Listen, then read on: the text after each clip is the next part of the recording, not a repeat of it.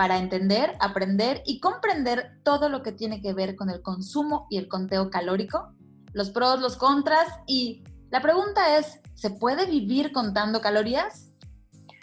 Regresamos a un episodio más en De que se puede, se puede. De vuelta estamos en nuestro momento de vida saludable.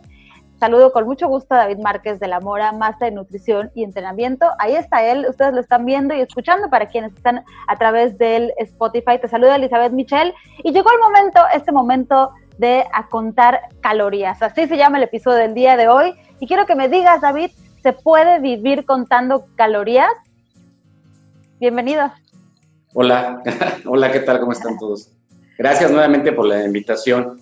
Eh, sí, fíjate que es un tema que aparentemente es un tema pesado, pero sí se puede contar calorías. Es como si te dijera, oye, ¿puedes vivir todo el tiempo contando dinero? Sí. Pues sí, ¿no? Se puede, tienes que contar el dinero, es un sistema. Ese sistema te permite ver ingresos, egresos y cómo lo inviertes. Entonces, eh, hablar de calorías en el tema de salud, de nutrición, de alimentos, o sea, finalmente todo lo contamos. O sea, todo tiene una medida, todo. Todo, este, todo tiene una medida. Entonces, la nutrición también tiene una medida. A final de cuentas, piensen en lo siguiente. Somos eh, máquinas este, biológicas que necesitan energía. La energía se mide en calorías. Ok, ahí tenemos un dato. La alimentación, los alimentos, tienen calorías. Es un dato. Y tú cuando te mueves, gastas calorías. Cuando haces ejercicio, gastas calorías. Entonces, sí tenemos que contar. No significa que tengas que estar haciendo ecuaciones, ¿no? De 6 más 14 entre 5 por 8 por 24 horas al día. No, no se trata de eso. Sí se puede porque aprendí, aprendemos de forma inherente. Eso es muy importante. Así como aprendemos a hablar español, así como aprendemos un idioma extra, también se tiene que aprender este tema. No significa que tiene que ser tedioso, porque entonces es cuando ya ciertas empresas se, inventan algunas aplicaciones para que tú puedas estar contando calorías y entonces eso te, obsesiona mucho, pero sí se puede. Sí, de hecho ese es el punto, eh, porque hubo una época en la que estaba como muy de moda, ¿sabes? Hemos platicado acerca de, ya tuvimos un debate entre dietas y la moda de las dietas y las diferentes formas y métodos que existen. Y hubo una época que recuerdo que todo era contar calorías y como que las influencers o la gente que estaba como muy dedicada a esto eh, lo, ponía como lo más relevante. Ahora, para quienes nos escuchan en esta comunidad de, que se puede, se puede, y quienes me siguen a través de las redes sociales, todos los que me preguntan, ¿qué estás haciendo? ¿Cómo le haces? Cuéntame. Bueno, eh, pues yo trabajo con Master David y así está en, en, las redes sociales, igual como Master y la A es con cuatro. Y justo he aprendido esto y por eso les vamos compartiendo estos episodios porque Sí, o sea, sí, alguna vez me has explicado en consulta cómo funciona este tema de las calorías, porque es importante conocerlo, pero tampoco llegar a este punto obsesivo de vivir contando calorías. Y a ver, espérame, déjame ver a ver cuántas calorías tiene, no, no me lo puedo comer. Sí, de hecho es algo muy importante porque yo me he enfocado mucho en tocar el tema. No significa que para mí el contar calorías o que mis pacientes cuenten calorías, no, pero he visto de forma desmedida el cómo nos estamos fijando, sobre todo en redes sociales, únicamente al concepto de saludable, que creo que en su momento lo habrás platicado, pero no estamos hablando de qué tan saludable.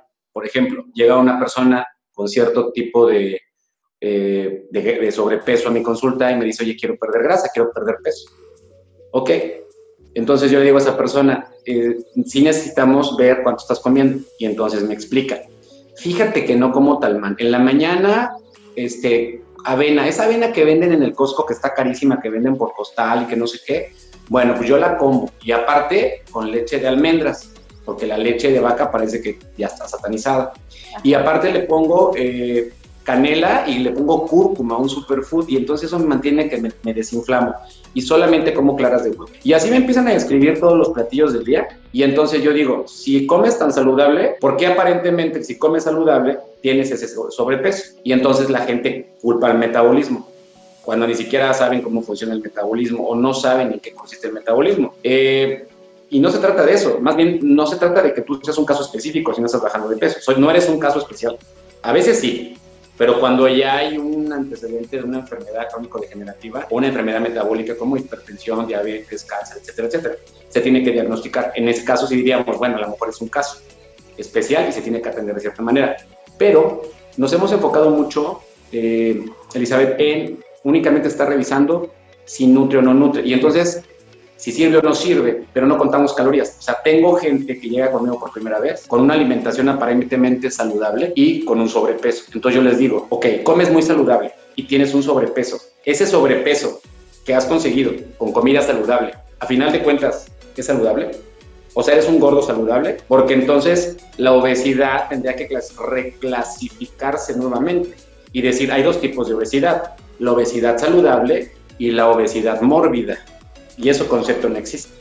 ¿Entiendes? Entonces, sí es muy importante hacer esta diferencia que está muy marcada en redes sociales, donde eh, yo me opongo rotundamente, porque soy, primero porque soy gris, y dos, me opongo, me opongo rotundamente porque no puedes subirte a redes sociales, o no deberías subirte a redes sociales, y decir, esta galleta hecha con harina de avena con eh, aceite vegetal de coco y no sé qué, la, la, la, la. Es más, creo que alguna vez tenemos una amiga tú y yo por ahí en común, que la queremos mucho, que te recomendó este, un panque que hace con harina de avena, con claras de huevo y con plátano. Sacamos las calorías, creo que eran 1600, ¿no? Sí, lo que me debo de comer en un día.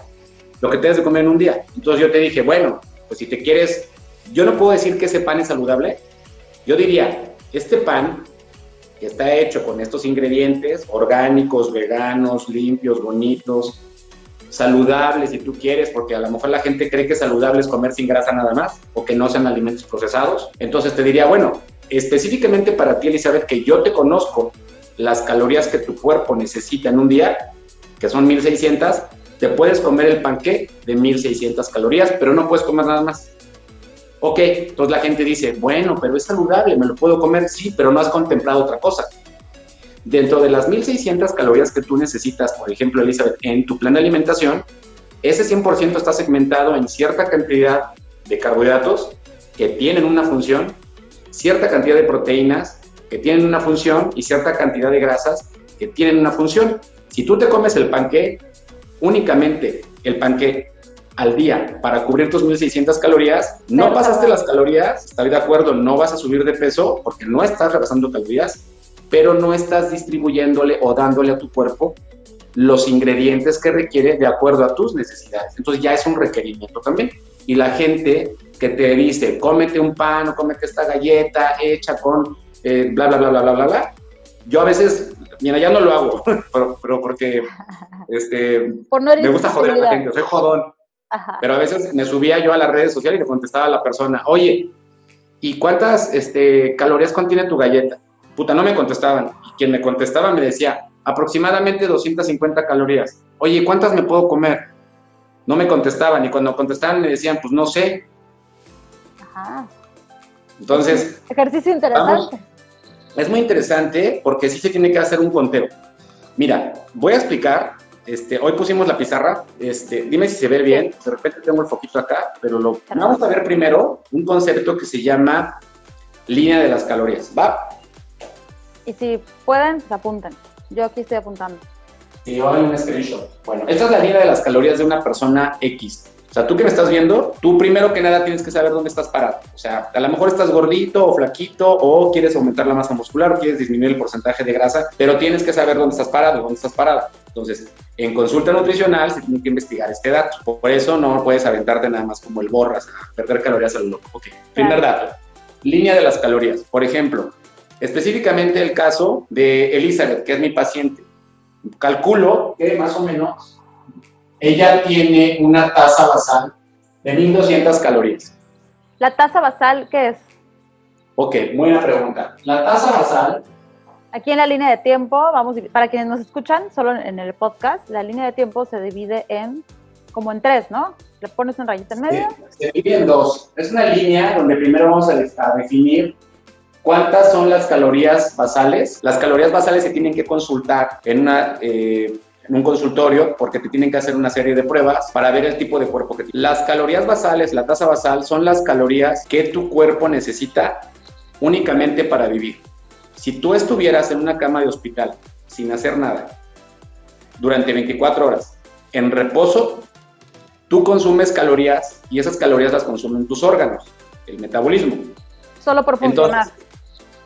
Tú no puedes quitarle calorías a los órganos porque esas calorías las ocupa tu cuerpo sin pedirte permiso, solamente las usa para que tú estés libre. Y date cuenta, son un montón de calorías, son 1200 calorías, por ejemplo, una persona de tus características, ¿no? Hay personas, por ejemplo, ayer tuve un paciente que estoy haciendo su plan de alimentación, tiene una tasa basal de 3000 calorías, una persona con sobrepeso, o sea, son demasiadas, basales. Ok, ahora, bueno, entendamos, son 1200 calorías orgánicas basales. ¿Qué nos han enseñado en las, clases de nutrición? ¿Qué, ¿Qué es lo que tienes que conservar siempre? Este número. Tú no te puedes meter con este número de ninguna manera. ¿Ok? Porque si te metes a la zona basal, te vas a meter en problemas porque entonces le estás diciendo a tu cuerpo que vas a utilizar calorías de tus estructuras que necesitan un mínimo para trabajar. estas calorías no se tocan. ya te metes con tus órganos y eso ya puede desencadenar. hay una deficiencia. Eh, hay un síndrome energético del cual he hablado en mis publicaciones, lo pueden checar allá, si no después lo vemos en otro podcast, pero no puedes tocar estas calorías. Ok, entonces sobre estas calorías, los nutricionistas hacemos un cálculo de cuánto, estas son las bases, cuántas calorías más le agregamos a la persona de acuerdo a su actividad física. Y entonces hay personas que me dicen, yo entreno dos horas muy intenso, sí. ¿Y a qué te dedicas? Pues contesto teléfonos todo el día. Entonces tienes una actividad muy, muy baja. Nula. Y la gente a veces no nos cansamos, perdón, de presumir que entrenamos muy duro. Pero aunque tú, aunque tú entrenes muy duro como bestia, solamente vas a entrenar por una hora o dos horas. De 24 horas del día, nunca vas a poderle ganar al resto del metabolismo. O sea, tienes mayor demanda sin hacer incluso nada. ¿De acuerdo? No compares entonces este número. Ahora, 1200 normalmente se multiplica por un factor de actividad, por 1.2 cuando eres muy sedentario. ¿Por qué? Porque bueno, eres sedentario, pero seguramente te mueves, caminas, vas al baño, te bañas. O sea, hay un poco de calorías. Por 1.3 cuando eh, tienes actividad física baja. Por 1.4 cuando es moderada, por 1.5, por 1.6, por 1.7, por 1.8, por 1.9, etcétera, etcétera. Ok, es aquí donde el nutricionista tiene que revisar muy bien el contexto para revisar la actividad de la persona. Por eso te pregunto, y siempre le pregunto a mis pacientes, quiero que me digas qué haces desde que te levantas hasta que te acuestas, qué comes, qué esto, qué el otro, si vas al baño, casi todo. O sea, es muy, es muy importante para el nutricionista eh, encontrar este número, este factor para poder multiplicar la tasa basal por este factor. En tu caso creo que lo multiplicamos por 1.4 Es un ejemplo. Entonces, supongamos que con ese 1.4 tú estabas consumiendo 2.000 calorías. Estas calorías se van a llamar calorías de mantenimiento. Estas calorías tú que me estás viendo, tú que me estás escuchando, no las conocías. Las tienes que conocer con un nutricionista, con alguien que sepa este, sacar estos datos. Son muy precisos. Y entonces, en el caso de Mitchell, por ejemplo, ella consumía 2.000 calorías y ella no estaba contenta con el cuerpo que tenía y descubrió que consumía 2.000 calorías. Entonces ella me dice, David, necesito perder grasa, necesito bajar un poco de peso, quiero verme definida, quiero verme mejor. Ok, en ese caso necesitamos un déficit calórico. quiero poder ponerme el bikini. Claro, si tú quisieras aumentar, por ejemplo, la masa muscular, También. necesitaríamos aumentar las calorías. ¿Qué no se puede, amigos? No se puede reducir calorías y al mismo tiempo aumentar calorías. Está en contra de las matemáticas. Ay, justo Por lo preguntar, o sea, si quienes dicen es que estoy aumentando músculo, pero a la vez estoy bajando de peso, eso no se puede. En realidad no, se, no, no es efectivo, no es sujetable por mucho tiempo. Sí se puede hacer, pero ya es un proceso más tardado. ¿Por, ¿Por qué? Porque matemáticamente está opuesto. O sea, yo no, si te digo que para aumentar la masa muscular necesito aumentarte las calorías, ok, y para perder grasa necesito bajarte las calorías, Ok, entonces no te puedo aumentar el tamaño de tus glúteos y en la misma fase o en el mismo periodo reducir la grasa abdominal.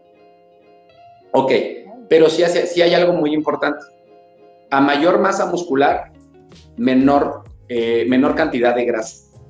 Por eso es muy importante siempre enfocarnos al aumento de la masa muscular posiblemente o a una reducción calórica que no sea tan agresiva, trabajando ejercicios de fuerza para que el músculo de manera indirecta esté consumiendo calorías, porque el músculo solo por existir, sin hacer nada, en modo sedentario incluso, consume calorías. El problema es que los sedentarios casi no tienen, no tienen músculo. Entonces, en el caso de, eh, de Elizabeth, que tenía 2.000 calorías, dijimos, vamos a generar un déficit. Necesitamos entonces ese déficit. ¿Y de dónde vamos a conseguir el déficit? De dos vertientes. Una, de la rutina de ejercicios De la rutina Y dos, de ejercicios. De la dieta. Hace el día de ayer y el día de hoy, diferentes personas mandaron un mensaje para pedirme informe sobre mis servicios y me dijeron, David, yo nada más quiero que me hagas el plan de nutrición porque yo tengo a mi coach. ¿Me puedes hacer únicamente el plan de alimentación? Y yo les dije, no, soy un egoísta. Soy egoísta. Te voy a decir por qué. Porque a mí me gusta trabajar bien. Sí. Y entonces, si estamos hablando de pérdida calórica y estamos hablando de que esas calorías las podemos perder de la rutina, de la dieta o de las dos, necesitamos que una sola persona tenga este concepto bastante claro. Créeme que yo no me voy a sentar con tu coach a ver estos números, porque a lo mejor ni él los entiende. Entonces no, me- no puedo hacer eso. Ok, ahora, ya platiqué con Michelle, yo le pregunté, Michelle, ¿cuánto quieres entrenar? O sea, ¿realmente cuánto quieres? ¿Cuánto puedes entrenar? Y tú me dijiste, de lunes a sábado, aproximadamente 40 minutos, una hora, una hora 20.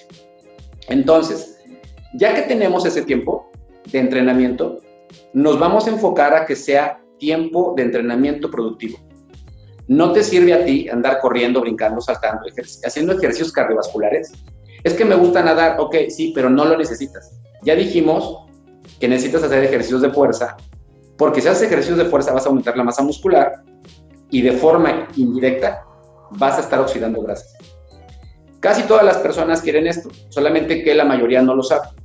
O sea, todos queremos aumentar la masa muscular y perder grasa, a veces sin saberlo. ¿Ok? Entonces, ya que sabemos que, Elizabeth va a entrenar cerca de una hora con la rutina que yo le establecí, por eso soy egoísta y no quiero que un entrenador lo vea, voy a, vamos a perder cerca de 300 calorías en una sesión de entrenamiento, O sea, 300 calorías diarias de mis... solamente de la rutina de entrenamiento. Todavía no hemos dicho cuántas voy a tener por día, ¿no? Todavía no. Ya dijimos que tienes 2000, Ujú. que si haces ejercicio vas a poder perder 300 calorías. Y aquí me voy a detener. Con la rutina de ejercicios tenemos que seleccionar los ejercicios que necesitas. No es perder calorías por perder calorías. ¿Qué pasa con la gente que dice, bueno, me voy a correr 30 kilómetros un día y ya alarmé? Bueno, está perdiendo nada más cierta cantidad de calorías. O, ahí te va. Si tienes 2000 calorías y pierdes 300 de la rutina de ejercicio, tus calorías se van a ubicar en un nuevo número, en 1700. ¿De acuerdo? Porque tenías 2000, estás perdiendo 300 de la rutina, tus calorías se van a sujetar ahora a 1700. Ahora viene la pregunta, ¿por qué lo hicimos así? Porque ahora yo como nutricionista tengo que ver cuántas calorías te voy a quitar. Tú no te puedes hacer una dieta a lo loco. Ya dijimos que las calorías basales no se tocan. Yo tengo es- este margen de 1200 a 1700 para poderte quitar calorías. No te puedo quitar más. No me puedo meter a esta zona. Entonces yo decido. Yo tengo aquí cerca de 500 calorías para jugar. ¿Qué voy a hacer yo? No lo voy a hacer tan agresivo. Te voy a quitar, por ejemplo, 500. 400, porque no es agresivo, para que no lo sufras. De hecho, empezamos así, Sí, de hecho fue así. ¿ok? Ahora, si lo ves así, Pensando en que no sufra. pensando en que no sufras, ojo, vas a perder de la rutina 300 y de la dieta 400. Cuando, aquí la gente se me clava demasiado. Le digo, mira, si no puedes entrenar un día, no te preocupes. Estás haciendo la dieta, tienes este déficit de 400. Ok, oye, sí estoy entrenando, pero no estoy haciendo la dieta. Ok, a lo mejor esto lo estás elevando demasiado y aunque entrenes, no vas a generar un déficit. Por eso es muy importante el control. Por eso soy egoísta. Por eso no quiero que lo vea otro coach, otro entrenador, no, porque no va a ver este, él no va a ver estos números. Entonces, si lo ves así y haces bien un plan de entrenamiento con un plan de alimentación, vas a perder, en tu caso, 700 calorías diarias, 300 de la rutina y 400 de la dieta, lo cual va a ubicar a tu cuerpo en un nuevo número, en 1300, porque de 2000 son 300 menos 1700, menos 400, 1300 y tú estás protegida porque tienes estas calorías, estas 100 calorías, las tenemos de protección Antes de llegar a las basales. antes de llegar a las basales. Ujú. ¿Qué pasa si de repente Elizabeth dice, David, me salí, me metí a unas clases de spinning porque pues, están bien caras y pagué el paquetote y la fregada, y estás perdiendo 200 o 300 calorías más en tu clase de spinning sintiéndote que eres una bestia y eres una máquina? la más poderosa. Pero no hice mi rutina. Pues a lo mejor sí la, sí la hiciste. O sea, tú le agregaste porque llevas prisa, porque ya viene la boda, porque tú que bajar o porque estás en un reto con fulano o fulana y te dijo que esto es en chinga. Entonces, a las calorías que ya teníamos asignadas, tú estás quemando 300 extras. O como soy egoísta, después de entrenar me dices, voy a hacer cardio. No. A veces los coaches decimos, dale 30 minutos más de cardio. No, porque va a hacer que pierda 300 calorías más. Si ya de por sí está perdiendo 300 y pierde otras 300, te va a perder 600 con la rutina.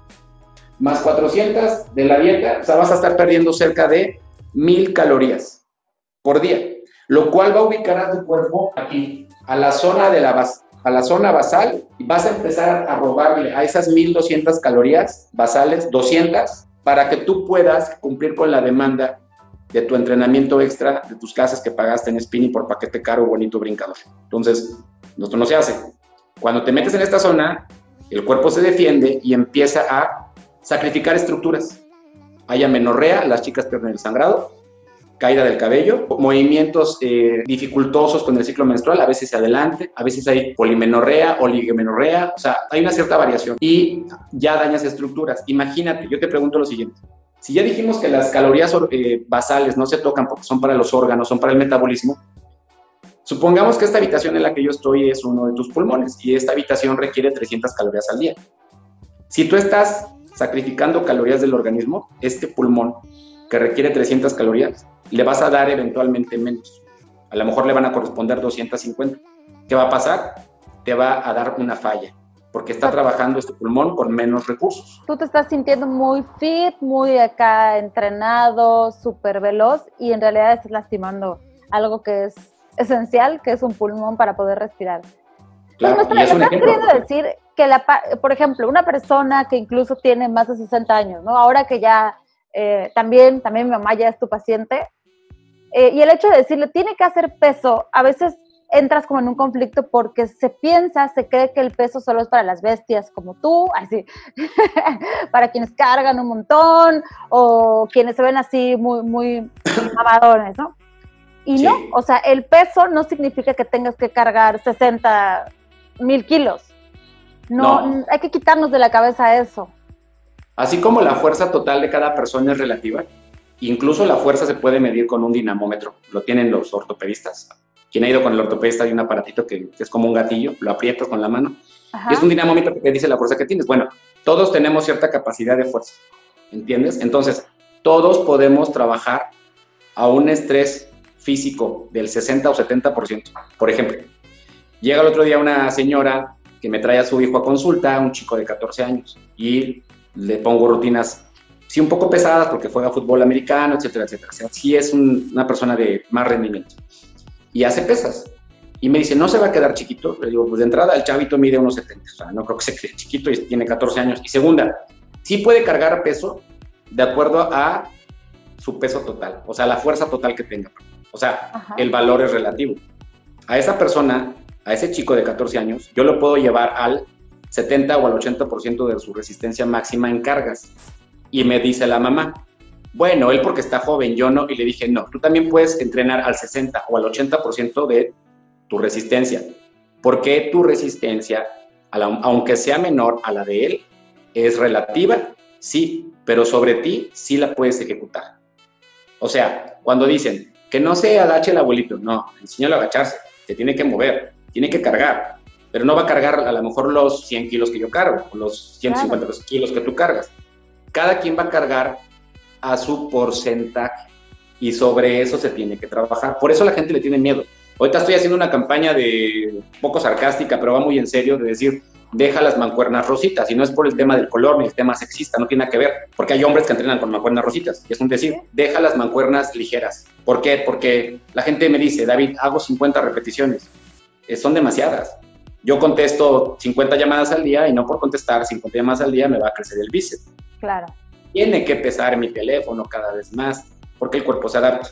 Se adapta. Pero bueno, en el tema del conteo, ya vimos, por ejemplo, que la distribución de las calorías, por ejemplo, Elizabeth, así están. Entonces, sí es importante no agregar entrenamiento de más. yo he visto que constantemente que muchas personas publican, quemé 700 calorías y lo publican con su iWatch. Y veo que son cuerpos chiquititos y digo, esa persona seguramente ya bajó, pero como ya se metió con sus calorías basales, en este momento se va a atorar, se va a atascar y es cuando viene el, estancamiento. Es una de las razones, son muchas, pero es una de las tantas razones por las cuales te estancas.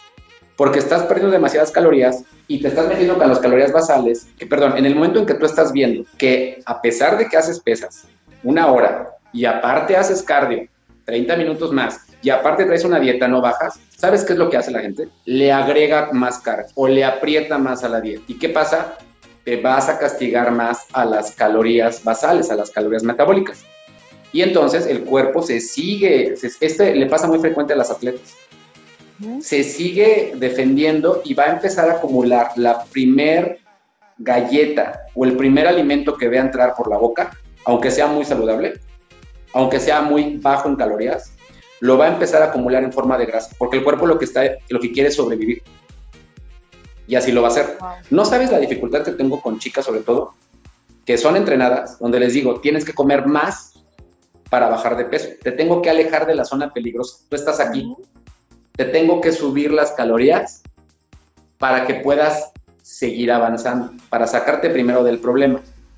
Me dice una chica, fíjense chicos, oye, a mí me encanta entrenar, David, 300 calorías del entrenamiento de pesas y sí voy a hacer mis clases de spinning porque me relaja, me encanta, o sea, lo necesito emocionalmente. Ok, ya dijimos que si haces esto, estás sacrificando 200 calorías del cuerpo. ¿Qué haría yo? Pues entonces en vez de quitarle 400 calorías de la dieta, le quito 200. Sí, o sea, no puedes quitar calorías de la dieta, poner más eh, peso, más cardio, creyendo que con eso ya vas a bajar, sino que tiene que ser muy bien controlado con los números reales. Si yo le aumento 200 calorías, a lo mejor ella se va a ubicar en las 1200, en la zona segura. Ahora, ella me dice, oye, David, quiero entrenar, soy triatlonista. Puta, ¿cuántas calorías quemas nadando? ¿Cuánto tiempo nadas? ¿Cómo es tu entrenamiento? ¿Hay descansos o no hay descansos? Etcétera, etcétera. Supongamos que esta chica me quema otras 300 calorías. ¿Qué hago yo? ¿De dónde? ¿Cómo, la de, cómo defiendo al cuerpo? ¿Sabes cómo? Aumentándole. Le aumento la dieta a 2000. Le aumento la dieta todavía y en vez de quitarle calorías, le aumento 100 más para tenerla protegida. Por eso hace, un, hace unos días publiqué en Instagram, decía, no siempre es eh, perder calorías de la dieta. Tenemos un déficit y, y, por ejemplo, en el caso de esta chica, su déficit es muy alto. Tiene 900 calorías en pérdida diaria porque a ella le gusta entrenar así y ella quiere perder grasa. La va a perder porque tiene un déficit calórico importante, pero este déficit lo estamos consiguiendo únicamente con el entrenamiento. Posiblemente acá tengamos que sumar calorías, no quitar, y ella va a seguir en déficit, pero únicamente perdiendo calorías de la rutina de entrenamiento. Por eso soy un egoísta, por eso no quiero, no voy a permitir que uno de mis pacientes me diga, oye, voy a entrenar con fulano de tal no puedo.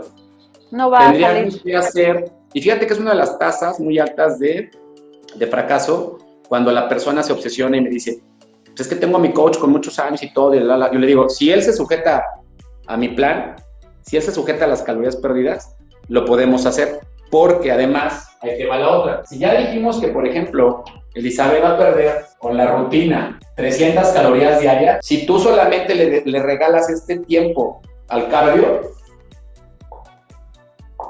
ok, vas a obtener eh, muchos beneficios cardiovasculares, cardiopulmonares, hay muchos beneficios. Y vas a perder grasa, pero no estás trabajando la fuerza.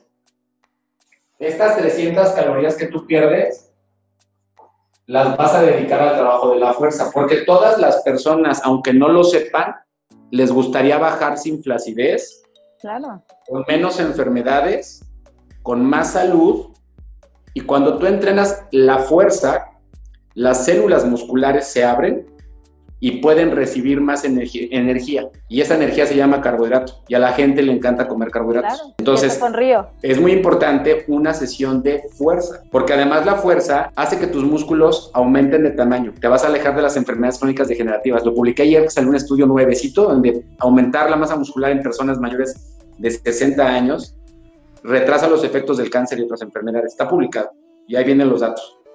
Donde además los entrenamientos de fuerza hacen que fortalezcas el sistema óseo.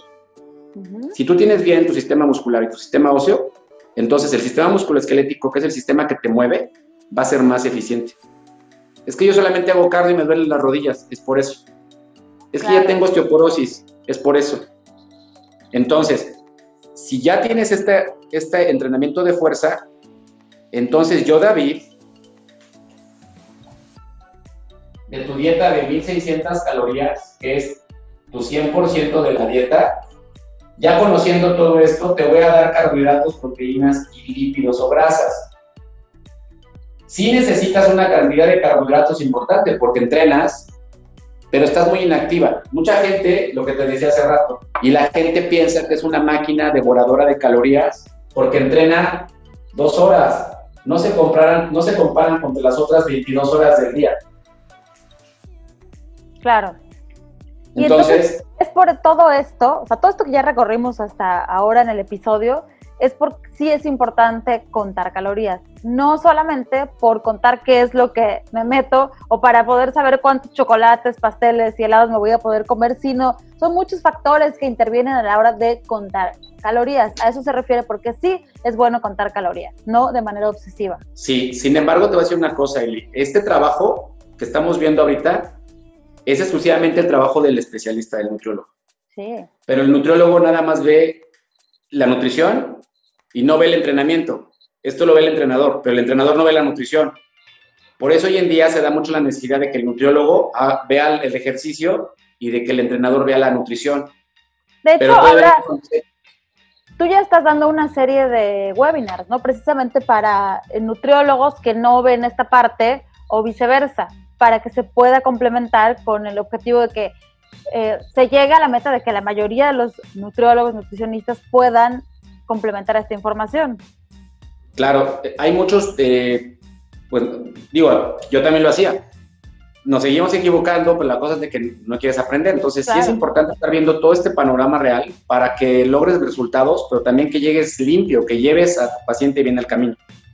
Lo que les voy a enseñar ahorita es muy importante. Por ejemplo, visto esto que te explicaba, tienes un consumo de carbohidratos, pero como estás muy inactiva el resto del día, no hay tantos como necesitas eh, construir masa muscular, te doy proteínas porque las proteínas construyen. Y como además tú respiras, respiras aire y el aire tiene oxígeno, te oxidas. Entonces, al perder estructuras con la oxidación celular, yo te las repongo con la proteína. Y necesitas una cantidad de lípidos a lo mejor un poco más baja, porque sí se requiere, pero no tanto como los otros dos macronutrientes y además las calorías de las grasas son más altas. Entonces, si lo vemos así, tu plan de alimentación más o menos es un 40% de carbohidratos, 50% de proteínas y un 10% de lípidos. Sí es importante contar, reitero, es trabajo del nutricionista. Ok, ahora vamos a la parte del, del paciente, de la persona que me está escuchando que le interesa saber es, esta es la repartición que necesitas de acuerdo a tu cuerpo, a tus actividades del día a día. Si a lo mejor ya mañana salimos del aislamiento y tienes más actividades, a lo mejor te quedas con las mismas calorías, Eli, pero te voy a cambiar la distribución. A lo mejor serían 50 o 60% de carbohidratos, 40% de proteínas y a lo mejor 10% de lípidos. Se puede jugar con esta ecualización. Es muy importante, pero... Si es que cambia mi actividad, porque si mi actividad es, si es igual... que cambia tu actividad. Ok. Y si aumenta, a lo mejor aumentan las calorías. ¿Qué es lo que pasa eh, hoy en día? Estas 1600 calorías, son tu plan de alimentación al 100%, eh, yo normalmente lo que pido es de que el 85% lo hagas y a lo mejor el 15% no, porque la gente está muy acostumbrada, nutriólogos incluso, entrenadores incluso, a tratar a sus pacientes como si fueran competidores y les exigen que la dieta la hagan perfecta. No sabes cuántas veces me encuentro con pacientes online que llegan conmigo y me dicen, oye, no bajo, entrenaba muy duro, aparte hacer la dieta perfecta y mi coach me regañaba. No creía en mí, me corría, es más, me corrió. O sea, así se da. Sigue pasando esto. Entonces, con este esta propuesta que yo estoy haciendo del 85-15, en la línea del avance y en la línea del tiempo, te permite hacerlo bien al 85% y fallar un 15%, 85, 15, 85, 15. Esto te da la oportunidad de la eh, adaptación psicoemocional a un cambio de estilo de vida. Claro. Recordarás que tú al inicio no lo hacías perfecto, no lo hacías bien. Lo fuiste mejorando, lo fuiste mejorando, lo fuiste mejorando, te adaptaste, lo platicamos hace algunos días. O sea, tú ya estás, todo. ya no puedes, ya no puedes fallar. Sí, ya, ya, ya no tengo pretexto, ya me adapté, ya lo procesé, ya lo aprendí. Y hay gente que a lo mejor se adapta más rápido y hay gente que le cuesta más trabajo, que eso se va midiendo cada, revisión. Y Depende de cada persona, porque la propuesta puede ser para ti 85-15, para otras personas es 60-40, 30-70, depende de cada persona. Pero estamos muy acostumbrados a que exigimos a que el paciente lo haga perfecto. Entonces tú que me estás viendo, que me estás escuchando, te exiges demasiado y entonces lo quieres perfecto. Y no, porque ese 15% lo puedes fallar, ojo, pero contando. Les voy a poner el ejemplo de tu plan de alimentación, cómo está hecho y cómo fallas. Ok, ahora ya dijimos el plan de alimentación de Eli es de 1600 calorías. Mi plan es de 1600. En el caso de Eli lo distribuimos en un desayuno, en un almuerzo, en una cena y tiene dos colaciones. Estas 1600 calorías más o menos están repartidas así, 400 del desayuno, 400 del almuerzo y 400 de la cena. Tengo 1200, me faltan 400. Le doy 200 a la colación de la mañana y 200 a la colación de la tarde. Ojo, esto es al gusto, al gusto personal. Si tú me dijeras, David, no quiero hacer colaciones, bueno, estas 1600 las distribuyo entre tres comidas nada más. Ahora, si tú haces un buen plan de alimentación y tú, Eli, ya sabes cuántas calorías te tocan en cada alimento, ya no vas a estar contando las calorías entonces, porque ya las conté yo por ti, ya te las puse en un papel y cada vez que estés haciendo ese platillo, tú ya sabes cuántas calorías te corresponden. Entonces, no necesitas estar contando calorías. Tú vas a saber que a lo mejor dos huevos, más un cuarto de aguacate, más dos rebanadas de pan, más media taza de yogur griego con un cuarto de taza de mango, no sé, a lo mejor te dan 400 calorías, ¿entiendes? Lo vas a aprender de forma inherente, así como aprendiste un idioma, escuchando, practicándolo y demás. ¿Qué pasa si un día tú te quieres salir de el plan de alimentación? Te puedes comer cualquier otra cosa, pero ya sabes que lo que tú te comas, si quieres tener un estricto control o mejor control de esto, puede ser lo que sea, Nada más que no rebase las calorías que le corresponden a ese alimento. Ahora bien, El alimento si el alimento que tú te comes, supongamos que a ti, Eli, te tocan en la cena 400 calorías, pero hoy pues es jueves de pizza, ¿no? Y te quieres echar cuatro rebanadas de pizza, que más o menos son 500 calorías, pues a lo mejor no haces la cena que yo te mandé de 400 calorías, te quitas una colación de 200 calorías, ya tienes 600 calorías y te sobran 100, que puedes emplear en media copa de vino. Ok, y, pero tampoco es como para que sea este, muy frecuente, ¿no? O sea, es cuando eventualmente quieres aplicar algo así. Claro, a final de cuentas lo que te decía es un promedio. Ya sabes cómo vas a fallar. ¿Por qué? Porque a la gente nos gusta convivir. Las dietas, eh, le digo a la gente, si no puedes hacer una dieta, no la hagas. Haz este método, haz este, hagamos un método donde sí puedas estar contando calorías, pero no tienes que estar revisando etiquetas. Me decía una persona, David, tengo antojo de una hamburguesa de Carl Jr. A ver, chécate en Google a ver si aparece la hamburguesa. ¡Wow! 700 calorías, ya sé para qué me alcanza. Oye, ¿no me va a afectar? Y le digo, mira, una hamburguesa no te va a engordar, así como una ensalada no te va a hacer fit. Es el promedio. es el promedio de cumplimiento y el promedio de error. Tú decides a qué le cargas más.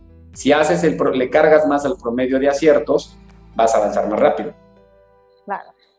Entonces, si te das cuenta, no hablamos hoy de la comida saludable o no, que sería muy bueno que la mayor cantidad de esa comida que te mando fuera saludable, lo que la gente, yo le llamo útil, porque el concepto de saludable no me gusta, porque al yo le mando a muchas personas avena, David, me cae horrible la avena, por favor no me la pongas. Bueno, te mando fresas orgánicas, las caras del Costco, David, ya compré, ¿qué crees? Me salen alergia, soy alérgico, no lo sabía.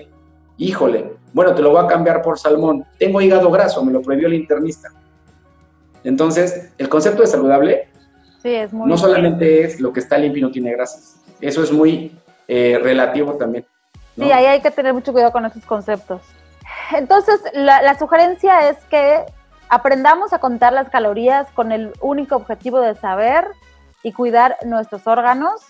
La recomendación es que sea con un especialista, un nutriólogo, un nutricionista, para que te pueda hacer todo este, todo este proceso que vimos, todo este conteo, las multiplicaciones, y si va a ser por 1.3, 1.4, 1.6, esa es chamba del nutriólogo y tú nada más te lleves el menú para que lo puedas hacer bien y quizá más adelante ya aprendiste, ya lo entendiste, ya lo trabajaste y puedes, puedes estar también, o sea, tampoco es, es recomendable estar todos los meses con un nutriólogo, se puede aprender.